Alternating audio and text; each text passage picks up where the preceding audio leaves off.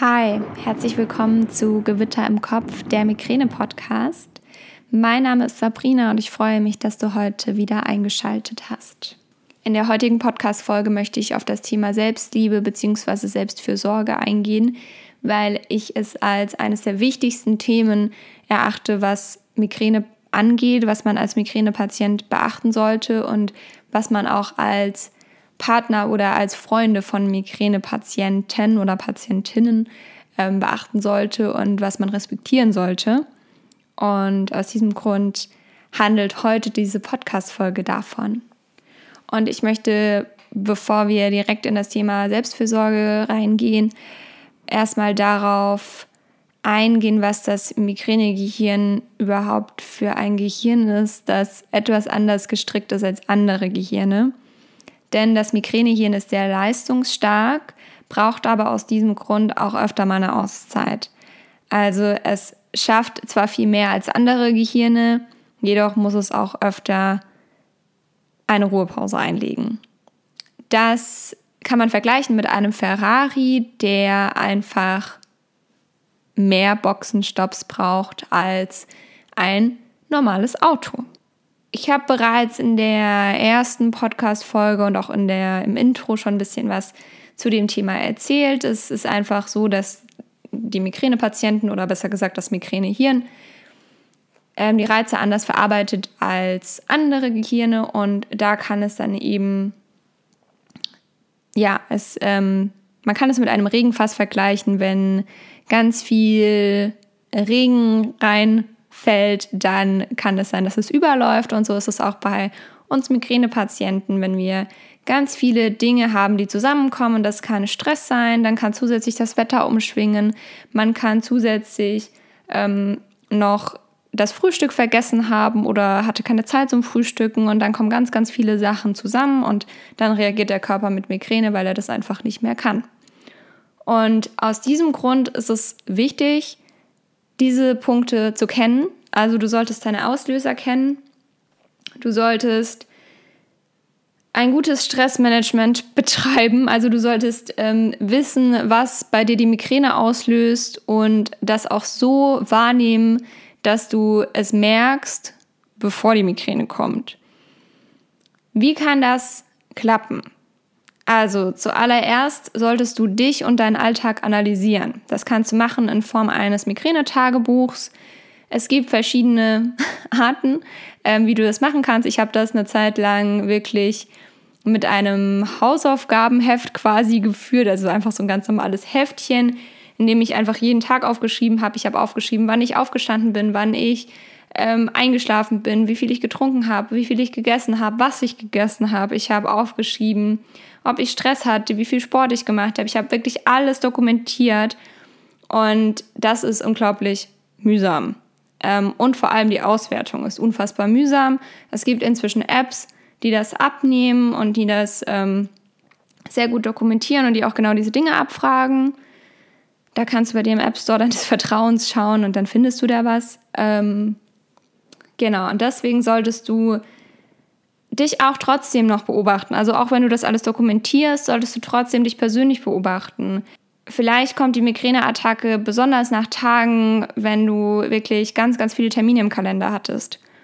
Oder es kommt, sie kommt genau an den Tagen, an denen du viele Termine im Kalender hast oder an Tagen, an denen unvorhersehbare Dinge passieren, die du vielleicht zwar schon geplant hast, aber die dein Körper noch nicht kennt. Das kann ein Ausflug sein, das kann ein Treffen eines Menschen sein, den du noch nie vorher getroffen hast, das kann ein besonderes Meeting sein. Also das können ganz viele verschiedene Dinge sein und es ist natürlich sehr, sehr individuell. Es gibt auch Patienten, bei denen die ganze Woche keine Migräneattacke aufkommt und sobald dann die Anspannung abfällt, am Samstag die Migräneattacke vorprogrammiert ist. Es kann auch sein, dass eine Person jeden Morgen um 7 Uhr ihren Kaffee trinkt und am Wochenende um 9 und deswegen am Wochenende Migräne hat. Also beobachte dich da ganz kritisch und ganz reflektiert und dann kannst du genau diese Dinge herausfinden. Dann solltest du dich auch konkret beobachten, ob du selbst noch deinen Stress verstärkst. Also zum Beispiel, wenn du sehr perfektionistisch bist, dann kann es sein, dass du dich noch viel mehr unter Druck setzt, als du eigentlich Druck hast Und daran hilft es zu arbeiten. Wenn man zum Beispiel sagt, okay, ähm, man arbeitet mit Achtsamkeit daran oder man lässt Dinge einfach mal gut sein. Und das ist ein wichtiger Punkt. Dann gibt es natürlich noch andere Stressreaktionen, die der Körper haben kann, abgesehen von Migräne. Also es gibt natürlich Anspannung, wenn du viele Verspannungen hast, wenn du so eine innerliche Unruhe spürst oder wenn du viel, viel schwitzt, wenn du merkst, dass dein Puls steigt. Solche Dinge und das können auch Vorboten einer Migräneattacke sein. Also wenn du merkst, du bist einen Tag total unter Strom und am nächsten Tag hast du die Migräne, dann kannst du diese Vorboten schon analysieren und da vielleicht dann dich schon ein bisschen mehr rausnehmen. Wenn du das dann alles weißt, dann kannst du natürlich probieren, deinen Alltag ein bisschen zu optimieren. Wenn du jetzt merkst, du reagierst mit Migräne, wenn du 20 Termine im Kalender stehen hast, dann versuch diese Tage einfach anders zu planen, anders zu strukturieren. Dass du vielleicht nur zwei Termine in den Kalender schreibst. Also ich kann da von mir sprechen. Ich betreibe ein sehr ähm, motiviertes Stressmanagement. Also ich analysiere mich sehr gut und ich versuche mich auch inzwischen rauszunehmen. Ich mache es zum Beispiel so, wenn ich wirklich einen Tag komplett Uni hatte, jetzt momentan habe ich ja Pause, aber wenn ich einen Tag Uni hatte, komplett und dann abends noch trainieren gegangen bin und danach noch ähm, was trinken gegangen bin mit Freunden, da habe ich einfach gewusst, das geht nicht. Das ist einfach too much. Und da habe ich mich dann einfach rausgenommen. Ich habe das einfach anders geplant und man hat ja heutzutage alle Tools, mit denen man Dinge planen kann. Und selbst ich habe einen sehr, sehr stressigen Alltag momentan nicht, aber sonst, ähm, weil ich, ich habe zwei Podcasts, ich habe einen Blog, ich habe einen Nebenjob in drei verschiedenen Fitnessstudios, ich habe noch mein eigenes Unternehmen, das ich irgendwie managen muss. Und das ist einfach alles viel wenn man nebenbei noch studiert oder besser gesagt, man studiert hauptberuflich und macht alles andere nebenbei, auch wenn man manchmal nicht das Gefühl hat. Aber man muss eben sich organisieren und das mache ich und das würde auch dir helfen, mit Sicherheit. Um jetzt dann doch noch ein bisschen mehr in die Selbstliebe und Selbstfürsorge reinzugehen. Ich habe es gerade schon angesprochen, gönn dir Pausen. Das ist auf jeden Fall ein super wichtiger Punkt. Auch wenn es dir schwer fällt, versuch mit verschiedenen Techniken zu arbeiten. Das kann eine Technik sein, ähm, 30 Minuten arbeiten, 5 Minuten Pause. Kann natürlich auch ein längerer Zeitraum sein. Je nachdem, ob du selbstständig bist oder nicht, gibt es da natürlich äh, verschiedene Möglichkeiten und man ist auch begrenzt, wenn man gerade nicht selbstständig ist. Ich persönlich arbeite nicht im 30-Minuten-Takt, ich arbeite im Stundentakt und mache danach eine Pause und versuche mir diese Pausen auch bewusst zu gönnen. Ich nehme mir Zeit für mich und das solltest du auch machen, mach dich zur Priorität. Und plan diese Zeit für dich genauso in den Kalender, wie du Termine planst, wie du Freunde reinplanst, wie du Kino mit dem Partner reinplanst. Plan diese Zeit wirklich ganz bewusst, weil das hilft dir wirklich, diese Zeit einzuhalten und das macht diese Zeit auch genauso wichtig wie ein Geschäftsmeeting. Denn diese Zeit ist genauso wichtig, wenn nicht sogar noch, noch wichtiger. Dann habe ich es gerade eben schon angesprochen, sei achtsam mit dir und sei achtsam in deinem Alltag. Was ist Achtsamkeit? Achtsamkeit ist im Hier und im Jetzt leben und im Hier und im Jetzt sein. Und das kannst du trainieren mit ganz vielen verschiedenen Tools. Du kannst gerne mal bei meinem Podcast Alltagspause vorbeischauen, da kannst du Übungen mitmachen. Da habe ich auch eine ganze Podcast-Folge aufgenommen zum Thema Achtsamkeit. Ich verlinke dir die in den Show Notes. Da sind auch drei Übungen mit dabei. Wenn du das ein paar Mal mit Anleitung gemacht hast, dann kannst du das auch ganz für dich alleine machen. Das kannst du im Zug machen. Das kannst du machen an der roten Ampel, im Auto sitzend.